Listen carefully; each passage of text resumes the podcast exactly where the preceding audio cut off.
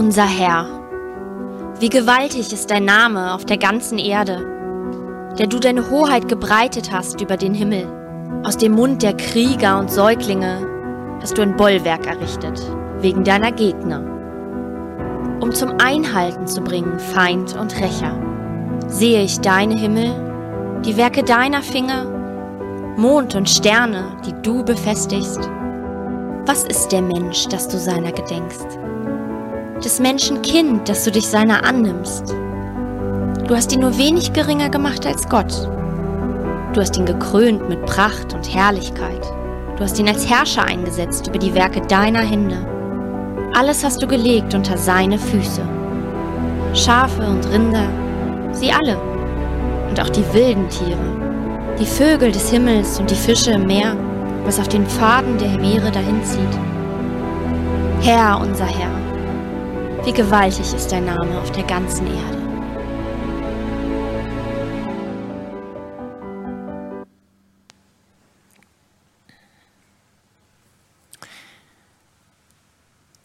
Ein wunderschönes Video, finde ich, das gut zu dem passt, was wir gerade im Lobpreis erlebt haben. Auch ein schöner ökumenischer Gruß an unsere Geschwister aus der katholischen Kirche, die dieses Video bereitstellen im Internet und auch noch viele andere dieser Art. Okay, also für diejenigen, die mich nicht kennen, ich bin der Jens. Und wer weiß, welchen Jens wir hier nochmal oben erleben werden demnächst. Wir sind ja immer offen für Erweiterungen, für Veränderungen, für Vielfalt in dem, was wir hier auch in den Predigten gemeinsam bringen wollen. Ich habe einen Psalm für euch heute mitgebracht, Psalm 8, und dieser Psalm ist praktisch, ihr habt ihn gerade schon gehört in dieser Vertonung, die Fortsetzung dessen, was wir gerade im Lobpreis gehört haben. Es geht um Gottes Herrlichkeit, um seine Herrschaft und die Frage, was heißt das eigentlich für mich? Was heißt das für uns als Menschen? Für welches, was heißt das für das Bild, das wir von uns haben? Was wir über uns denken? Oder was man vielleicht auch mit diesem Begriff der Würde des Menschen beschreiben könnte. Ich habe in der Zeit der Vorbereitung, man hat sowas ja eine Weile im Kopf, hat es irgendwo mal gehört, vielleicht als Thema, nimmt es so mitgedanklich. Diese Zeit der Vorbereitung war für mich, auch für unsere Familie insofern eine besondere Zeit, als sowohl Deborahs Mutter, die Mutter meiner Frau, als auch in dieser Woche meine Mutter gestorben sind.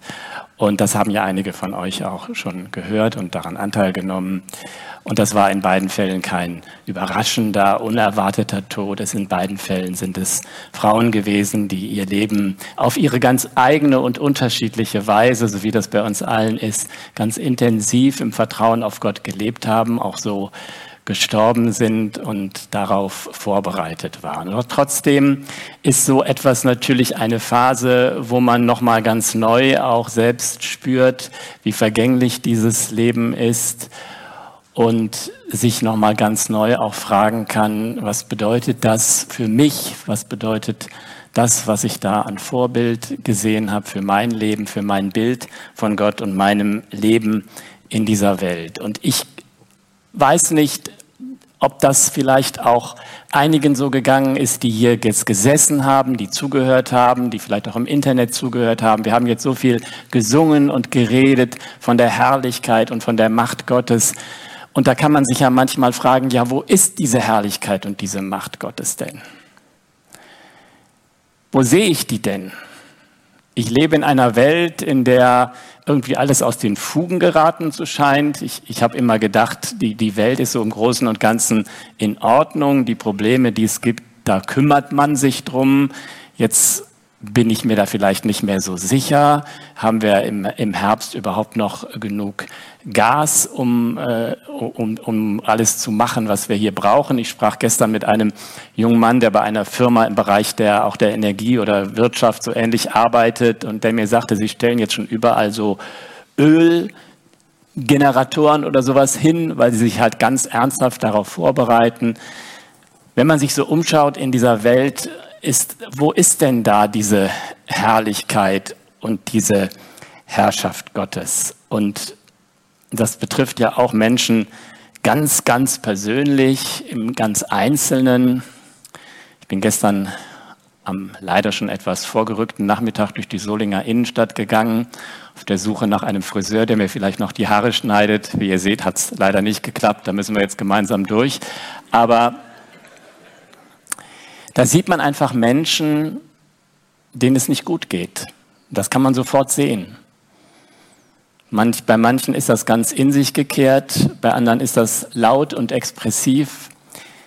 Und jeder von euch, der irgendwo mal unterwegs ist mit öffentlichen Verkehrsmitteln an größeren Bahnhöfen, der, der weiß, wie betroffen einen das, wie ratlos einen das auch im Grunde macht. Und das sind ja nur die, bei denen die Fassade zusammengebrochen ist. Wie viel mehr gibt es von uns, bei denen die Fassade noch steht, aber dahinter ist vielleicht ganz viel Entwertung, Entwürdigung, ganz viel Gefühl von Machtlosigkeit, dass die Dinge eben nicht mehr im Griff zu haben, nicht mehr dieser mit Herrlichkeit und Ehre gekrönt, wie wir es gerade gehört haben im Psalm, der Herrscher, die Krone der Schöpfung zu sein, sondern zu erleben, dass ganz viel Selbstwirksamkeit vielleicht auch verloren gegangen ist. Und deswegen finde ich es so spannend, diesen uralten Psalm zu lesen mit diesen Fragen, die ich ja habe als moderner Mensch, als Mensch, der durch dieses Leben geht und nochmal neu zu entdecken, dass ich diese Fragen nicht alleine hatte, sondern dass diejenigen, die das aufgeschrieben haben, diese Fragen auch schon hatten und mit diesen Fragen in diesen Himmel und auf diesen Gott geblickt haben. Und das wollen wir jetzt mal miteinander versuchen, indem wir diesen Psalm durchgehen. Ähm, es gibt da ganz unterschiedliche Übersetzungen. Mal gerade gucken, ob ich hier diesen, dieses Gerät in Betrieb nehmen kann. Klappt gerade nicht so gut. Annika, wir machen das zusammen. Du gehst auf die nächste Folie. Dankeschön. Psalm 8. Ich lese noch mal ganz kurz vor. Es sind ja nur ein paar Verse. Dem Chorleiter nach der Gittit ein Psalm von David. Herr, unser Herr, wie herrlich ist dein Name auf der ganzen Erde, der du deine Hoheit gelegt hast auf den Himmel. Aus dem Munde der Kinder und Säuglinge hast du Macht gegründet, wegen deiner Bedränger, um zum Schweigen zu bringen den Feind und den Rachgierigen. Nächste Folie. Wenn ich anschaue deinen Himmel, deiner Fingerwerk, den Mond und die Sterne, die du bereitet hast, was ist der Mensch, dass du seiner gedenkst und des Menschen Sohn, dass du dich um ihn kümmerst? Denn du hast ihn wenig geringer gemacht als die Engel, mit Herrlichkeit und Pracht krönst du ihn. Du machst ihn zum Herrscher über die Werke deiner Hände, alles hast du unter seine Füße gestellt, Schafe und Rinder allesamt und auch die Tiere des Feldes, die Vögel des Himmels und die Fische des Meeres, was die Pfade der Meere durchzieht. Herr, unser Herrscher, wie herrlich ist dein Name auf der ganzen Erde. Wir gehen auf die nächste Folie und fangen einfach mal ganz vorne an mit der Überschrift, dem Chorleiter nach der Gittit ein Psalm von David. Das ist ein Psalm und die Psalmen sind das große Lieder- und Gebetbuch in der Mitte der Bibel. Lieder, die aus dem Leben kommen des Volkes Israel, aus einer, einer, Erfahrung, in der sich all das widerspiegelt, was das menschliche Leben ausmacht. Und interessant ist, dass die Psalmen dass das ein Buch ist, das aber aus fünf Büchern besteht. Und insofern ist das eine Übereinstimmung mit dem anderen ganz großen Komplex im Alten Testament gleich am Anfang mit diesen fünf Büchern Mose, die am Anfang stehen und die auch eine ganz zentrale Bedeutung im in diesem ersten Teil der Bibel haben. Und in gewisser Weise gehört das auch zusammen. Man kann sich das so vielleicht vorstellen, in diesen fünf Büchern Mose ist die Bewegung von Gott zum Menschen. Es wird erklärt, wie Gott handelt in Bezug auf die Menschen.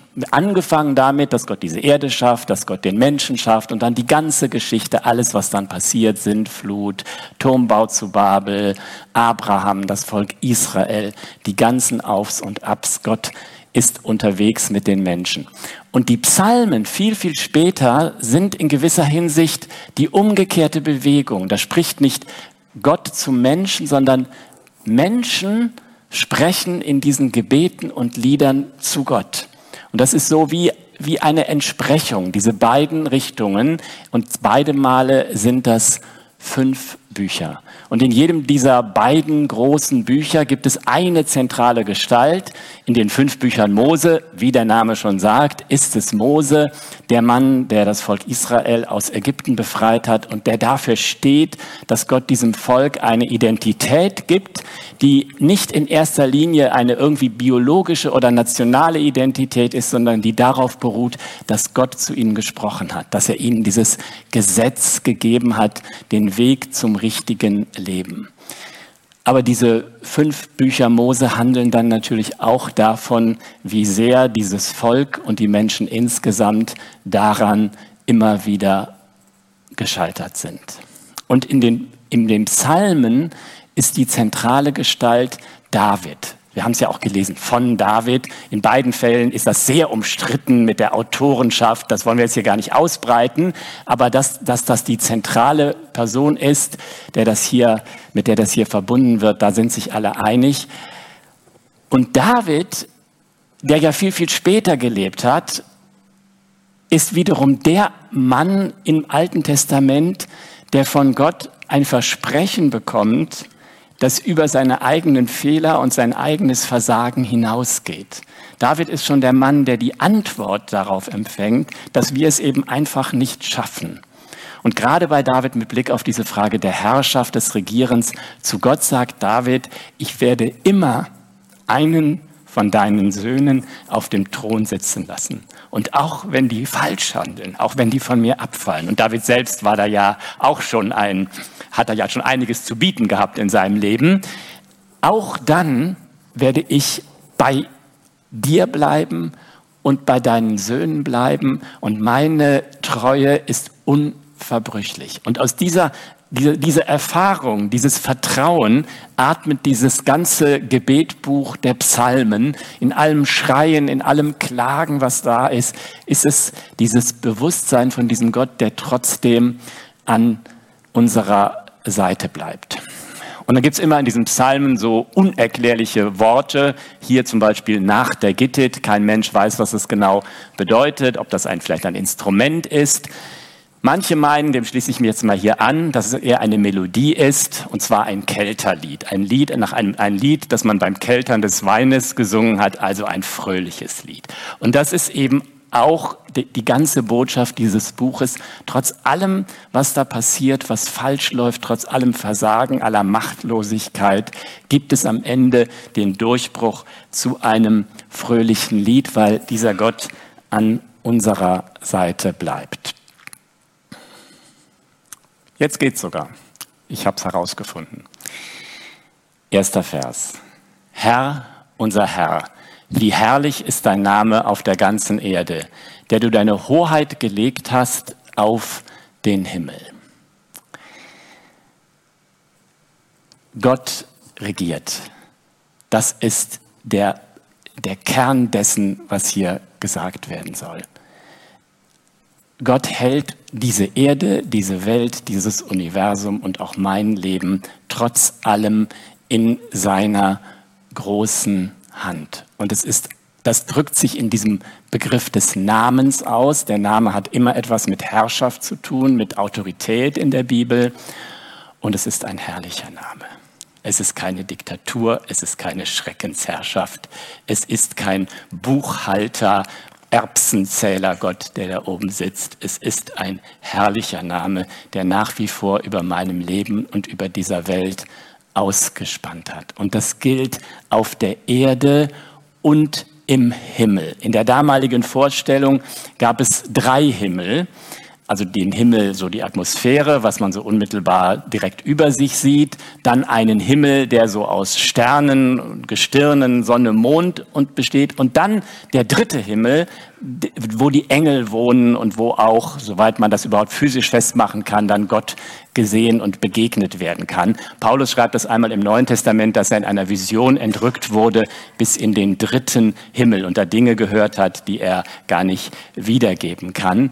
Und hier wird schon deutlich, zu einer Zeit, als man naturwissenschaftlich ja noch auf einem ganz anderen Level unterwegs war, dieser Gott ist transzendent. Er steht nicht nur über der Erde, sondern er steht auch außerhalb alles dessen, was man sich als physischen Himmel vorstellen kann. Du hast deine Hoheit gelegt auf den Himmel, nicht im Himmel, auf den Himmel.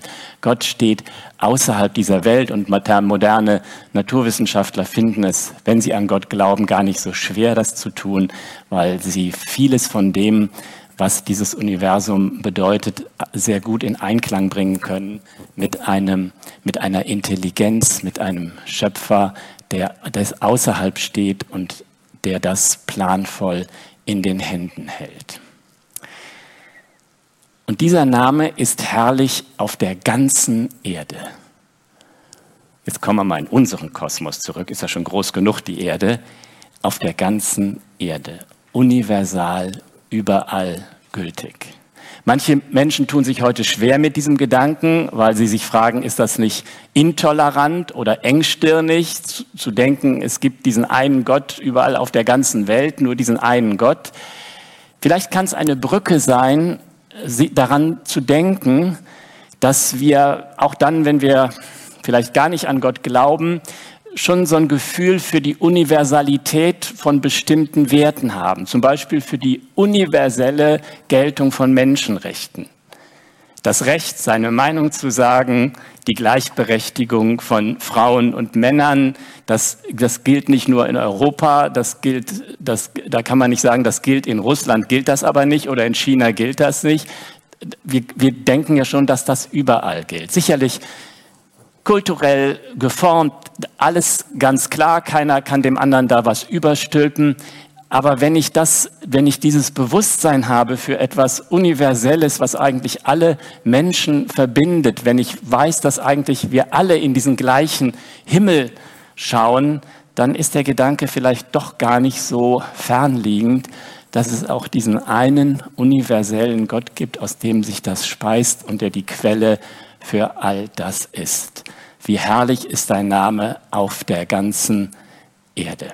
Das ist der Einleitungssatz zu diesem Psalm und das fasst faktisch schon alles zusammen, was der Psalm auch sagen will. Wie gesagt, die Guckrichtung in den Psalmen ist vom Menschen hin zu Gott, nicht so sehr die andere Richtung. Deswegen ist es das, worum es hier geht. Und dieser Satz, Herr, wie herrlich ist dein Name auf der ganzen Erde, kommt ja auch am Ende nochmal wie so ein Refrain wieder, um deutlich zu machen, alles, was jetzt gesagt wird, das ist es, worum es hier geht, um diesen einen herrlichen Gott. Aber, aber natürlich, wenn es vom Menschen kommt, wird auch vom Menschen geredet. Und hier auf eine ganz eigenartige und überraschende Weise. Aus dem Mund der Kinder und Säuglinge hast du Macht gegründet wegen deiner Bedränger, um zum Schweigen zu bringen den Feind und den Rachgierigen. Dieser Vers ist total schwer zu übersetzen. Nicht, dass ich was davon verstehe, aber das kann man ganz leicht nachlesen oder man kann es auch daran merken, wenn man verschiedene Bibelübersetzungen nebeneinander legt. Jeder übersetzt es irgendwie anders. Es gibt eine ganz interessante Internetseite, offenebibel.de. Da haben sich Leute zusammengetan, die versuchen, einem alle denkbaren Übersetzungsvarianten äh, darzustellen, auch wenn man jetzt nicht an sich mit diesen alten Sprachen sich auskennt und die dann auch erklären, was sie für Nonsens halten und was sie vielleicht für besser halten. Ganz interessant es ist ganz rätselhaft, das zu übersetzen.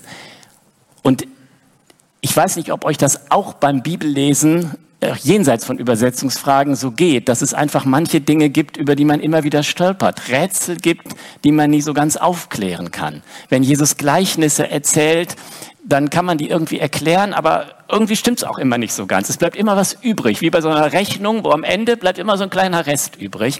Und ich glaube, das ist so der, der Rest, mit dem Gott in mir wirken will.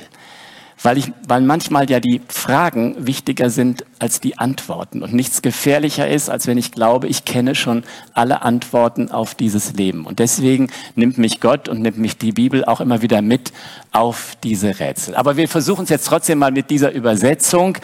Es wird erstmal deutlich, diese Herrlichkeit Gottes, das bezieht sich auf den Menschen. Und jeder Mensch kann das immer wieder neu von Anfang an entdecken. Es liegt irgendwo in jedem Menschen, der auf diese Welt kommt, in den Kindern, in den kleinen Kindern, wie das wohl hier eigentlich gemeint ist, und Säuglingen schon drin. Und ich glaube, jeder von uns hat ja auch so ein Gefühl dafür, dass wenn man in die Augen eines Neugeborenen, eines ganz kleinen Kindes Blick, dass da einen etwas anschaut vom Staunen, von der Tiefe, dass irgendwo diese Herrlichkeit Gottes auch widerspiegelt.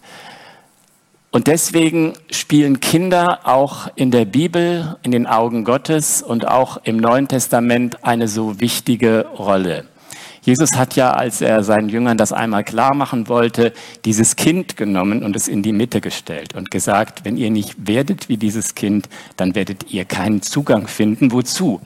Zum Reich Gottes. Da geht es genau wieder um diesen Herrschaftsgedanken, zu der, zu der Art, wie Gott diese Welt regiert. Wenn ihr nicht bereit seid, die Kinder in die Mitte zu stellen. Wir denken ja als Gesellschaft gerade auch ganz intensiv nochmal über diese Frage nach. Was hat das für die Kinder bedeutet, wie die letzte Zeit gelaufen ist? Wie gehen wir in Zukunft damit um? Das Kind in der Mitte. Und Jesus ist auch deswegen als Kind in diese Welt gekommen. Adam und Eva wurden als Erwachsene fertig in den Garten Eden gesetzt, nach dem biblischen Bericht.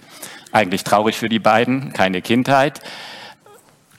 Zumal sie ja wahrscheinlich eine glückliche Kindheit gehabt hätten im Garten Eden. Das trifft ja nicht auf uns alle so zu.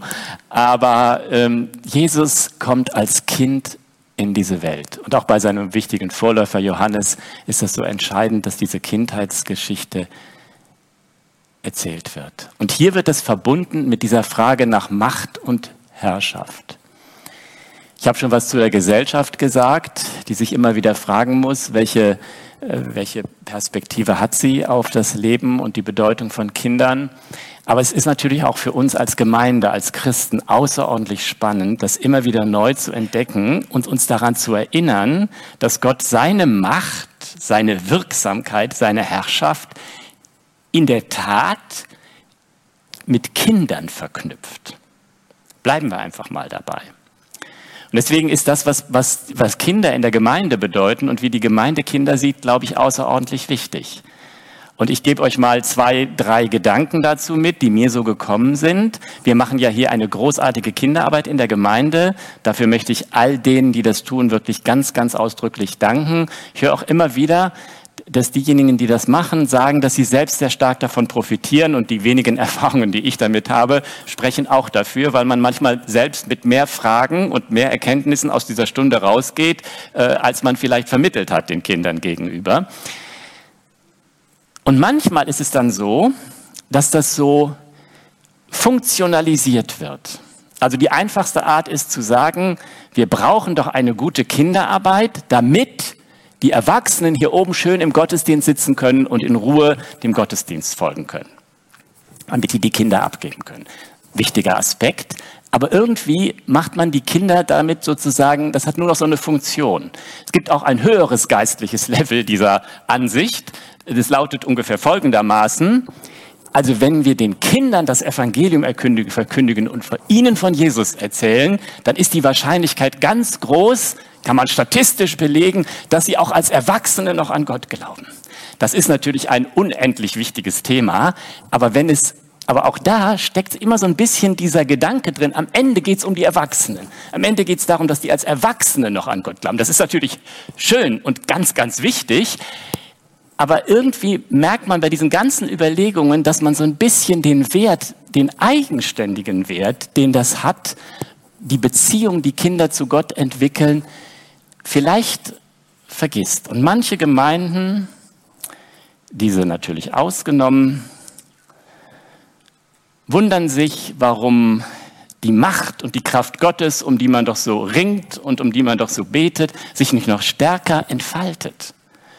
Aber vielleicht würde sie sich noch stärker entfalten, wenn man diesem Gedanken nochmal neu Raum geben würde, dass, dass sich die Macht Gottes an das bindet, was mit den Kindern in der Gemeinde geschieht und dem Wert, den man dem beimisst. Ich danke allen, die sich hier in der Gemeinde um diese Themen kümmern, an, auch an anderen Stellen außerhalb der Gemeinde, im Adventure Center und ich glaube für all diejenigen, die als Eltern unterwegs sind mit ihren Kindern, ist das eine ganz wichtige Botschaft und ein ganz wichtiges Signal dafür, wie groß dieses Geschenk ist.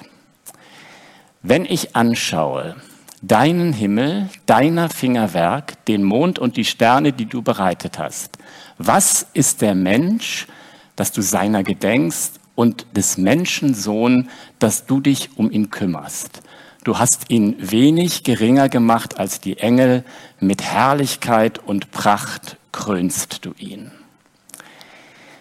Glaube, man kann sich das in der Tat so vorstellen, dass der, der das geschrieben hat, genau das vor Augen hatte, so diesen Sternenhimmel und diese überwältigende Größe, dieses Anschweigen der Natur, was vielleicht manche auch so kennen, und dieses Gefühl der eigenen Kleinheit, das sich damit verbinden kann.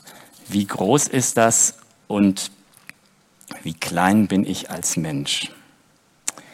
Hier ist vom Finger Gottes die Rede. Wir haben schon über diese Frage gesprochen, Universum, moderne Vorstellungen davon.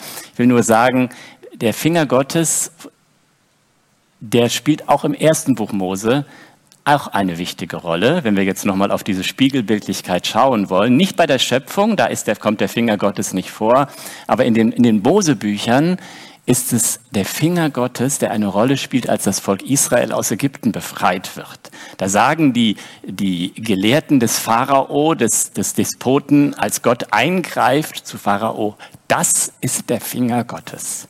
Das ist der Finger Gottes. Gott handelt ganz gezielt. Und als, dieses, als diese beiden Tafeln entstehen mit diesen zehn Worten, mit den zehn Geboten, da heißt es in dem, in dem Bericht, dass Gott das mit seinem Finger auf diese Tafeln geschrieben habe. Der Gott, der redet. Und hier ist dieser Rückblick auf die Schöpfung und hier ist, ist es der Himmel deiner Fingerwerk, der Mond und die Sterne, die du bereitet hast. Und was ist angesichts dessen der Mensch? Was macht uns eigentlich so sicher, dass wir Würde haben, dass wir einzigartig sind, dass wir bedeutend sind? Ich habe mal dieses Bild gehört, dass man sich ja auch das ganze Universum im verkleinerten Maßstab vorstellen kann. Äh, also alles viel, viel, viel kleiner. Und wenn man dann die Erde maßstabsgerecht verkleinern würde, man, man würde sie auf die Größe einer Billardkugel verkleinern und würde dann über die Oberfläche gehen mit dem Finger, dann wäre diese Oberfläche genauso glatt wie bei einer Billardkugel. Weil diese, ich weiß nicht, 16.000 oder was Meter Höhendifferenz, die es zwischen dem tiefsten Ozean und, und der höchsten Spitze des Berges gibt, wenn man das so stark verkleinert, dass die ganze Erde nur noch eine Billardkugel wäre, dann würde sich das glatt anfühlen wie die Oberfläche einer Billardkugel. Alles verschwunden, alles verschwunden. Alle Höhen, alle Tiefen, alle Menschen, glatt wie eine Oberfläche. Scheinbar gar nichts da. Wie kann das sein, dass der Schöpfer, wenn wir ihn in diesen Maßstäben denken, an den einzelnen Menschen denkt. Und das wird hier einfach mit diesem riesigen Staunen beantwortet. Genau das tut Gott. Genau das ist Gott wichtig. Hier ist das, es ist Gott nicht nur wichtig, dass es diesen einzelnen Menschen gibt, sondern dass er sein Leben in Würde lebt dass er sein Leben gestalten kann, dass er mit Herrlichkeit und Pracht gekrönt ist. Du hast ihn ein wenig geringer gemacht als die Engel. In vielen Übersetzungen steht auch ein wenig geringer als Gott. Das ist so ein Spiegelbild dessen, was im ersten Buch Mose steht. Das heißt, der Mensch wurde im Bilde Gottes geschaffen. Nur wenig niedriger als Gott. So kann man das hier in der ersten Bedeutung erstmal verstehen. Mit Herrlichkeit und mit Pracht krönst du ihn. Es wird ja häufig in diesen hebräischen Gedichten zweimal das Gleiche gesagt, mit anderen Worten, die gleiche Bedeutung mit zwei Worten. Da wird mit dem Sinn gereimt, nicht wie wir mit den Buchstaben. Ich habe ein Haus und darin gibt es eine Maus, Haus, Maus, sondern mit dem Sinn wird hier gereimt. Fast so herrlich wie Gott, wie die Engel, mit Herrlichkeit und Pracht krönst du ihn. Gott wünscht sich für jeden Menschen dieses königliche Leben. Das war schon bei der Schöpfung so. Und so ist auch, als Gott in Jesus wiedergekommen ist, Jesus über diese Erde gegangen. Einmal hat er eine Frau geheilt entgegen der religiösen Vorschriften am Sabbattag eine Frau mit einer verkrümmten Wirbelsäule, die 18 Jahre lang daran gelitten hatte. Und als man ihm dann Vorwürfe gemacht hat, warum er das jetzt ausgerechnet am Sabbat getan hat, hättest du doch auch morgen machen können, so ungefähr. Da sagt Jesus, auch sie ist eine Tochter Abrahams. Jesus sieht den Wert jedes einzelnen Menschen. Und das ist, das hat die Gemeinde, die Jesus gegründet hat, tief geprägt. Ich glaube, ich habe das schon mal erzählt, dass es Berichte gibt von frühen römischen Kaisern, die noch gegen das Christentum gekämpft haben. Und einer hat an seine Leute geschrieben, die Christen haben nur deswegen Erfolg, weil sie sich um die Armen und die Kranken und die Ausgestoßenen kümmern. Und zwar nicht nur um ihre eigenen Leute, sondern auch um alle anderen. Und wenn wir das auch tun würden als Heiden, dann hätten wir den gleichen Erfolg. Aber wir tun es eben nicht. Es war schon damals das Unterscheidungsmerkmal der, der Christen, dass sie den Wert jedes Menschen gesehen haben. Egal wie aussichtslos ausgestoßen, scheinbar von Gott bestraft oder von, von der Welt ausgestoßen dieser Mensch war. Und ich glaube, das fordert uns als Christen und als Gemeinde bis heute heraus. Im Jakobusbrief heißt es an die Gemeinde gerichtet, die damals noch im jüdisch-christlichen, äh, jüdisch-christlichen Übergang in der Synagoge war. Wenn in eure Synagoge ein Mann kommt mit einem vornehmen Gewand und ihr begrüßt ihn höflich und weist ihm den besten Platz zu und es kommt ein anderer rein, der ärmlich ist und ihr sagt, setz dich mal hinten in die letzte Reihe. Was seid ihr dann von für Leute? Wie weit habt ihr euch dann von dem entfernt, was Gott sich unter dem Menschen vorstellt? Und wie großartig ist dieser Gedanke? Und es ist ein Gedanke, der bis heute auch unsere Gesellschaft prägt und dafür lohnt es sich zu kämpfen. Aber mit diesem Gedanken verbindet sich auch Verantwortung. Du machst ihn zum Herrscher über die Werke deiner Hände. Alles hast du unter seine Füße gestellt. Und jetzt werden hier ganz viele ländliche Beispiele bis hin zu den Fischen des Meeres aufgezählt. Alles großartig, ja. Auch Spiegelbild wieder der Schöpfungsgeschichte, wo der Mensch zum, dass dann alles dem Menschen auch anvertraut wird. Aber wir wissen natürlich heute, dass wir an dieser Verantwortung auch scheitern. Global und gemeinsam, wenn es um die Verantwortung für diese Schöpfung geht. Man kann sich vielleicht fragen, wenn man das liest, was die Pfade der Meere durchzieht. Okay, inwiefern hat jetzt der Mensch Einfluss darauf, was die Pfade der Meere durchzieht? haben sich die Leute wahrscheinlich jahrhundertelang gefragt. Heute wissen wir, dass das, was wir tun, was wir so anrichten, auf Ökosysteme Auswirkungen hat, äh, von deren Existenz wir vielleicht vor einiger Zeit noch gar nichts wussten, die aber dann für das Leben auf dieser Erde große Bedeutung haben. Aber es gilt nicht nur im globalen und im großen, es gilt auch im kleinen. Und diese Botschaft von der Würde des Menschen, die wäre vielleicht zu einfach im christlichen Sinne, wenn wir einfach nur dabei stehen bleiben, das zu feiern und das zu proklamieren, dass eben jeder Mensch diese Würde hat und dass sie, wie unser Grundgesetz so schön sagt, unantastbar ist. Das ist richtig. Das ist auch ganz, ganz wichtig. Aber wenn ich die Bibel lese und in mein Leben gucke und in meine Umgebung gucke, weiß ich natürlich auch, wie häufig ich gegen diese Würde schon selbst verstoßen habe, wie unwürdig ich mich oft verhalten habe. Und deswegen ist dieser Psalm nicht nur eine Antwort, eine, ein Widerhall dessen, was die Schöpfung schon feiert über Gott und wie er sich den Menschen vorgestellt hat, sondern auch eine Antwort auf diese Frage der zerbrochenen Verantwortung, des Versagens, des Scheiterns, dessen, was mir angetan worden ist, was ich anderen auch immer wieder antue. Und deswegen muss man jetzt nochmal neu auf diesen Psalm gucken. Und das kann man mit den Augen des Neuen Testamentes tun. Und dann gibt es für dieses Rätsel nochmal eine andere Lösung, nochmal eine andere Antwort. Was ist der Mensch, dass du seiner gedenkst und des Menschensohn, dass du dich um ihn kümmerst? Du hast ihn wenig geringer gemacht als die Engel. Mit Herrlichkeit und Pracht krönst du ihn. Alles hast du ihm unterworfen. So wie wir es zuerst gelesen haben, ist das immer zweimal der gleiche Gedanke. Und jetzt schauen wir mit den Augen des Neuen Testamentes auf diesen Text und dann ist es nicht der gleiche Gedanke, sondern der Gedanke wird weitergeführt oder nochmal gespiegelt. Und das lesen wir im Hebräerbrief in Kapitel 6. Es gibt eine Stelle in der Schrift, heißt es da so schön, wir wissen jetzt, wo das steht, Psalm 8, an der ausdrücklich gesagt wird, was ist der Mensch, dass du Gott an ihn denkst? Was ist der Menschensohn, dass du dich um ihn kümmerst? Du hast ihn für kurze Zeit, wird hier gesagt, ein wenig für kurze Zeit, geringer gemacht als die Engel, dann aber hast du ihn mit Herrlichkeit und Ehre gekrönt und hast ihm alles unter die Füße gelegt.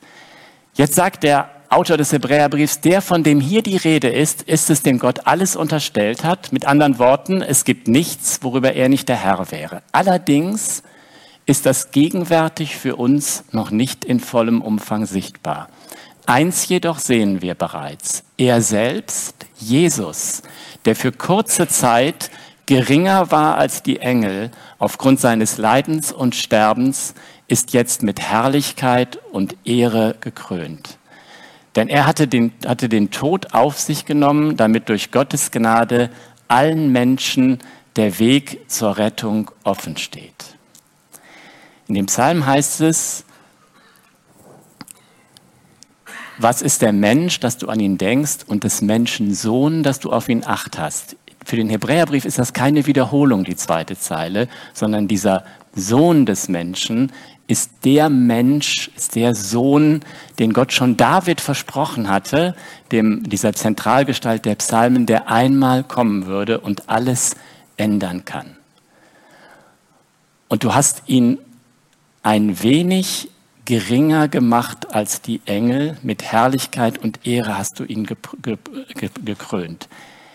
Jetzt geht es darum, dass Jesus dadurch geringer gemacht wurde als die Engel, dass er am Kreuz für uns gestorben ist. Das kann man auch verschieden übersetzen, auch hier im Hebräerbrief, aber ich finde diesen Gedanken sehr schön, dass Jesus in seinem ganzen Leben nicht geringer war als die Engel. Er hat noch kurz vor seinem Tod zu Pilatus gesagt, ich könnte jetzt hier meinen Vater bitten und hier wären sechs, Millionen, sechs Legionen Engel, die mir beistehen würden.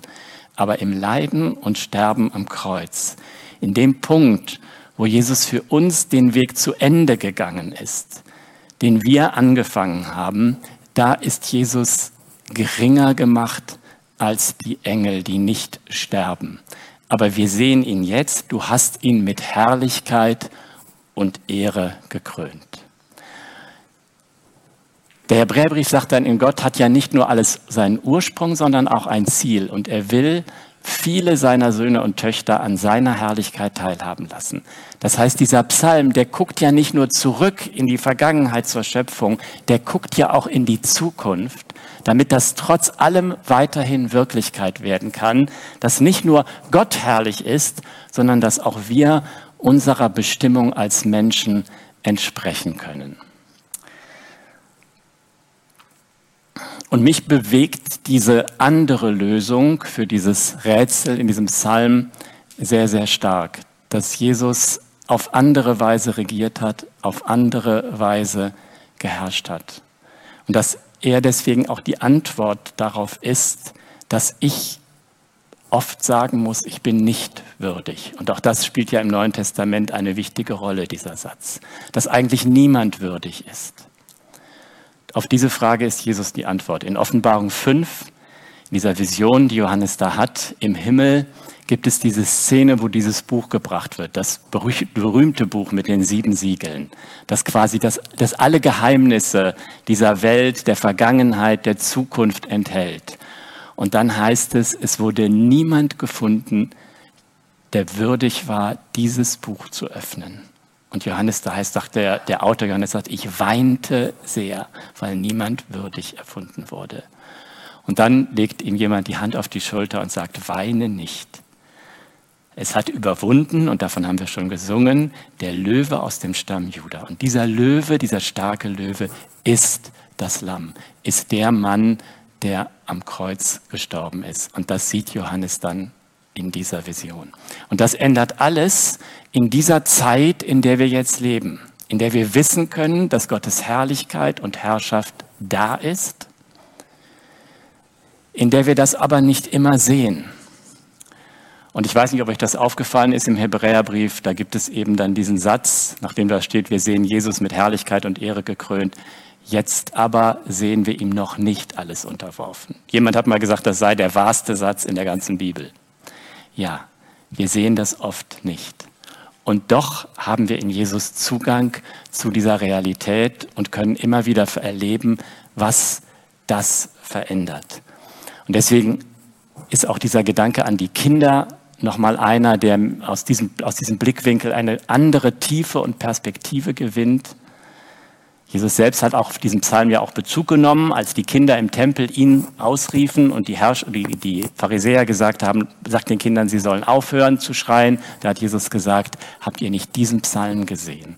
Aber es geht nicht nur um Kinder in dieser Perspektive. Manche übersetzen das auch anders. Es geht darum, dass Gott immer in dieser Welt durch das scheinbar Schwache Wehrlose wirkt, so wie Jesus selbst in Schwäche und Wehrlosigkeit am Kreuz gestorben ist, aber in dieser Schwäche lag die ganze Macht, die ganze verändernde Macht seiner Liebe, die bis heute wirken kann. Und deswegen erstreckt sich das auch auf, bis auf unser Leben. In Offenbarung 5 heißt es dann ein paar Verse später, in diesem Lobpreis, der dann angestimmt wird für Jesus, Du hast aus jedem Stamm und Sprache und Volk und Nation erkauft. Das ist wieder das Universale. Und du hast sie unserem Gott zu Königen und Priestern gemacht. Da geht es nicht darum, dass ich eine Krone aufhabe. Da geht es nicht darum, dass ich totale Power habe.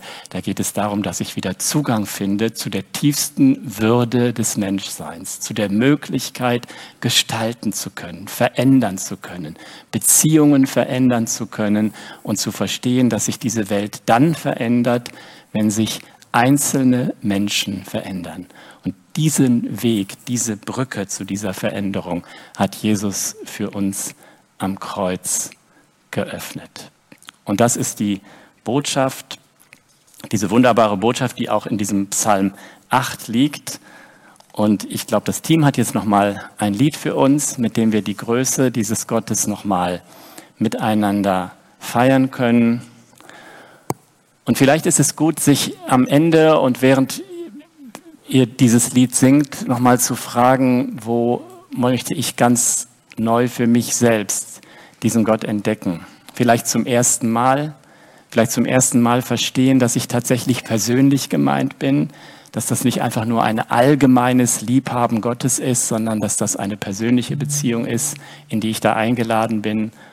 Und wo brauchst du in dieser Woche nochmal ganz neu diese Würde, die in der Vergebung und in der Liebe Gottes liegt, die uns in die Lage versetzt, mit ihm Dinge zu verändern und zu gestalten. Ich lade euch ein, aufzustehen und das, was euch auf dem Herzen liegt, in dieses Lied reinzulegen.